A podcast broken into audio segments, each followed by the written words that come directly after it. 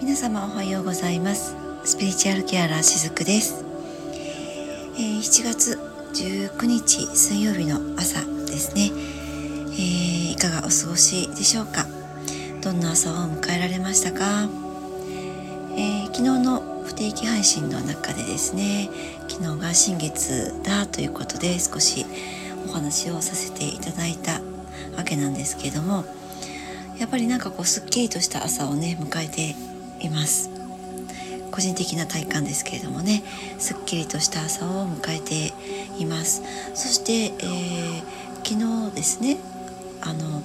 今夜は新月のお水を作りますっていうことで少し触れさせていただきました。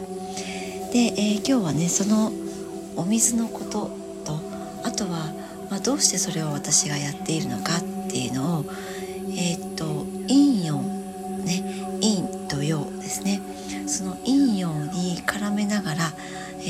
話をしていきたいなと思います。そして、えー、お仕事をねされている方特にそのどういったバランスを持ちながら仕事をしていくといいのかっていうのを、えー、私のこれまでの経験の中でねいろいろと体を通して実験してきたようなところがあるので、えー、また体験談ももとにお話をしてみたいなと思うんですがまずですねその新月のお水っていうことがねどういうものなのかっていうとこれは新月のお水ともう一つ満月のお水っていうのがあります。でこれはね、えっとまあ、もちろん新月と満月のタイミングだけで行うものなんですけれども、えー、あそうですねでもあと太陽の、えー、エネルギーチャージをする時にも太陽のお水を作ったりもするんですが、専用のねボトルを私は準備しています。まあ、そこに、えー、満月の波動が入りやすいえっ、ー、と何て言うのかな、えー、模様をねつけたボトルと新月の波動が入りやすい、え、マークをつけたボトルっていうのを準備していてでこの中にね、まあ、ミネラルウォーターとか私は家で作っているあのお水があるので石を使ったお水なんですけどもねそれを入れて約1リットルぐらいは入ると思うんですけどもねお水を入れてそしてこの、えー、新月の日満月の日の日の日の入り、ね、もう日が落ちた後から、えー、翌朝日が昇るまで。だから今日の場合は今回の場合は今朝ですね。この今朝日が昇るまでの間、えー、月の、まあ、光が浴びれるところあ、まあ、屋外じゃなくてもいいんですけどね窓際に置いたりしてですね月のエネルギーを水の中に転写するっていうことをやっているんですね。で、まあ、それを翌日の大体もう一日で私の場合飲んでしまうんですけれども、え翌朝コーヒーに使ってみたり朝のレモン水のお水として使ってみたり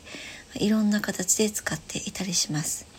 でこれを新月のタイミングと満月のタイミングで、えー、していたりするんですね。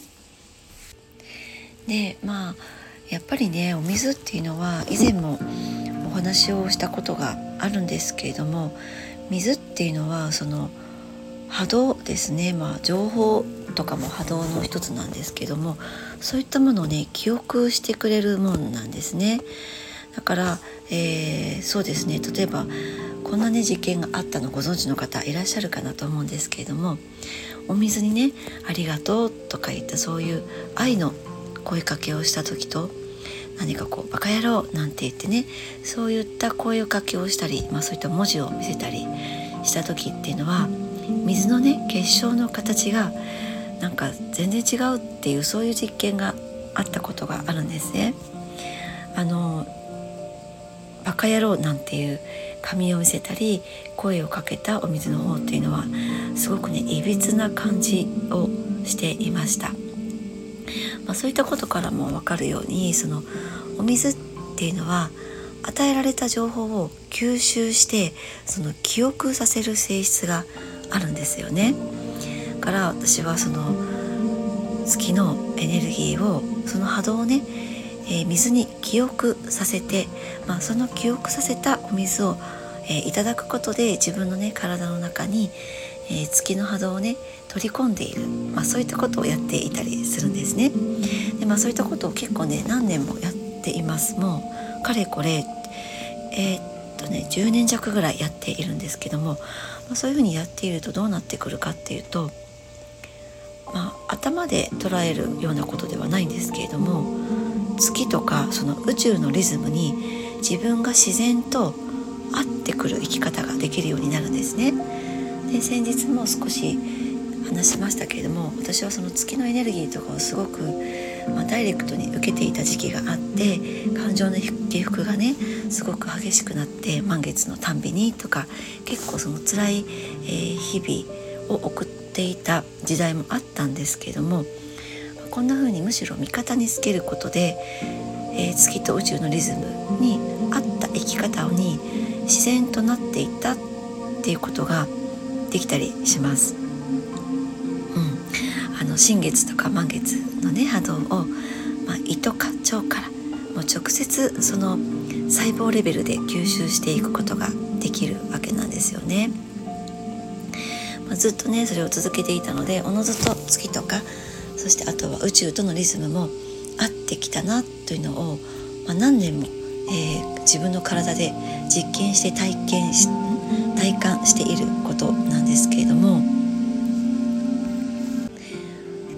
じゃあ実際その月とか宇宙のリズムに合った生き方ってどういうものかっていうと、えー、例えばその細胞とか自分の五感っていうものがより敏感になっていて、ま、宇宙からのサインメッセージですよね、えー、そういったものに気づきやすくなったりとかシンクロに気づきやすくなっていったりしています。新月と満月ってね月が持つその浄化力っていうものが最も高まるタイミングなんですよねだからその新月満月に作るこの月のお水ムーンウォーターで定期的にね自分の中からネガティブなエネルギーをクリアリングしているっていうことを自分でもやっていたりします。まあ、そうやってこうクリアリングして、えー、自分の中にこう空いたスペースにはねまた新しいエネルギーが入ってきてくれるわけなんですよね。はい、えー、昨日はね新月だったんですけども、えー、新月っていうのは浄化のもう本当にね塊なんですね。そしてまあ種まきですだから物事のスタートとか まあ新しい流れを作っていって、えー、そのリズムをね整えていくのがすごく得意なエネルギーだったりするんですね。だから、えー、やっぱりこういった力を借りるっていうのはとってもおすすめだったりします。あとうんここからね今日の陰陽についてのお話にもつながっていくんですけども満月っていうのは何ですかねこう月と太陽が真正面から向かい合っている状態なんですね。そして満月っていうのは陰陽のバランスの整った状態をイメージしています。だから完成とか成就ねあごめんなさい。成就。そして実りのエネルギーを持っていたりします。だからまあ言い換えると、ま、バランスの状態なんですね。バランスの取れた状態。もう満ち足りた状態です。えー、まあ、バランスを整えてくれる、エネルギーに満ち溢れているっていうことなんですね。そして満月っていうのはなんかこう外側に向かう力も実は高いものだったりします。だから私が昔その満月を前にするとすごくこう感情が溢れてきて、えー、感情の起伏が激しくなってっていう風になっていたのはおそらくこの内側にあるものが外に向かって出ようとしているので、まあ、それを自分なりに、えー、感じ取っていてそういう風になっていたのかなって、まあ、そんな風にも思っていたりするんですね。でまあ実はねその今日のお話っていうのはあの私たち普段仕事をしている方もそうですしまあ、仕事をしていない方もそうなんですけども陰陽のバランスを取りながら、えー、生活をしていくっていうのがやっぱりねとても大切なことだと思っているんですね。えー、私の場合は普段看護師の仕事もしていますしこのスピリチュアルケアラー雫という活動も、えー、しています。でどうしてねこれを私はずっとこの何年間日本柱をやっているのかっていうと結局この陰陽のバランスを取りながら私はね、えー、仕事を通して、えー、やっているのだなっていうことに最近気がついたんですね。えーまあ、これは私の中での捉え方なんですけれども私にとっての看護師の仕事っていうのは陽の部分なんですね。で看護師の仕事ってあのちょっと想像してみていただけるとお分かりになるかなと思うんですがいろんな人と一日に、えー、触れ合います。で今の職場なんていうのは特にそうなんですけども、えー、一定時間の間ずっと約40人のご利用者様と同じ空間で過ごすわけなんですね。まあ、これが病院であっても他のね例えばこうクリニックとかでもそうなんですけどもやっぱり入れ替わり立ち替わりいろんな人と触れ合うっていうことをやっているわけなんですよね。まあ、そういった多くの人と触れ合う時間が結構長かったりするとそうですね私は常にこう仕事中もアンテナを張っているので、えー、やっぱりそこで陽のうんエネルギーもたくさん使うわけなんですよ。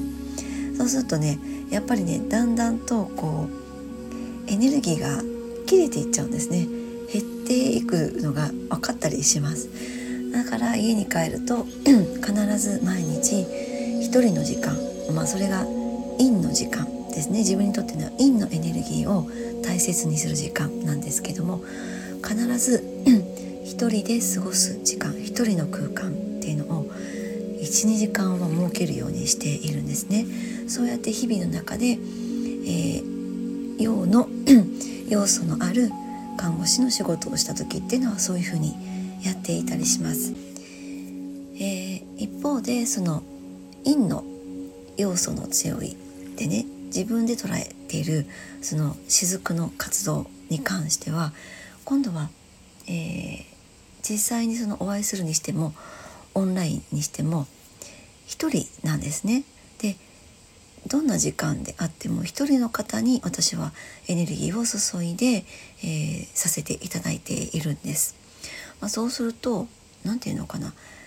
一定時間に不特定多数の人、ね、バーッとこう40人とか、ねえー、入れ替わり立ち替わりっていうそういったエネルギーの使い方とまたね全く違うんですね。えー、陰と陽って聞いた時にもしかしたら陰っていうのは闇とかね、えー、黒いとか影とかそういう風な、えー、イメージを持たれる方もいらっしゃるかもしれないですが全くそういったものではなくて陰の中にあの陰と陽とマークがあるのをイメージしていただけるとわかるかなと思うんですが黒いあのね勾玉の形をした中に白の丸がありますよね。そして白の勾玉の形をした中に黒の丸があって必ず、えー、陽のエネルギーの中にも陰も含んでいるし陰のエネルギーの中にも陽を含んでいるわけなんですよ。でだからまあ決してねその陰のものが悪いとかそういう、まあ、ジャッジのような感覚で見れるものでは決してないんだけれども私はこの雫という活動が陰として私の中で捉えていてでも陰の活動をしながらもその勾玉のね、えー、黒い中に白の丸があるようにこの白の部分のエネルギーっていうのを存分に、えー、活用できて発揮できるのがこの雫陰のエネルギーで行っている仕事だってそんな風に私の中で捉えているんですね。そしてその2つをやることで私の中にあるその仕事に対するバランスっていうのをとっているのかなと、えー、そういうふうに最近感じています。だからねその看護師の仕事の時っていうのはその一人の仕事を夜ちゃんと取るようにしているし反対にその雫の活動をした日っていうのはすごくねアクティブになれたりします。いろいろと動けちゃったりするんですね、これはその陰の中にある陽の要素っていうのを、えー、まあ、使えてるっていうことになるのかなと思うんですがそんな風にそのたとえ仕事が日本柱の人でなくても、えー、ご自分にとって陰の仕事だなって感じるようなお仕事をされている方であればやっぱりプライベートは、えー、陽の、えー、っと過ごし方っていうのをしてもらえるといいと思うんですね。運動したりとか、えー、買い物に出かけたりとかあるいは陽の仕事の要素が多いなって感じている方であれば、えー、プライベートの過ごし方っていうのはやっぱり一人で例えば読書をする時間を増やしてみるとかあそうですね映画を見るね一人で映画をねお家の中で見る時間を増やしてみるとかそんな風に仕事とプライベートのバランスっていうのも取れていったりするので、陰の陽陰と陽のバランスっていうのは、えー、いろんなところで取っていけるようになるとかこう楽にね生きられるかなと思います。楽して生きるっていうのではなくってね楽に生きられると思います、まあ、そんなこともあって私は新月と満月ねこれ両方の、えー、バランスを取りながらえーと、月と宇宙の、まあ、リズムに合った生き方ができていけるようにこのムーンウォーター月のお水っていうのも、えー、恩恵を受けていたりするんですね。はい、えー、ということで駆け足ながらお話をさせていただきました。このお水に関して何かねご質問とかありましたらどうぞ、えー、レターでも結構ですのでお寄せいただけるとまたお答えさせていただきますねはい、えー、今日も暑くなるかと思います。どうぞ水分塩分糖分に気をつけて、えー、室温管理もね気をつけていただきながらお過ごしくださいね。最後までお耳寄りくださりありがとうございました。いってらっしゃい。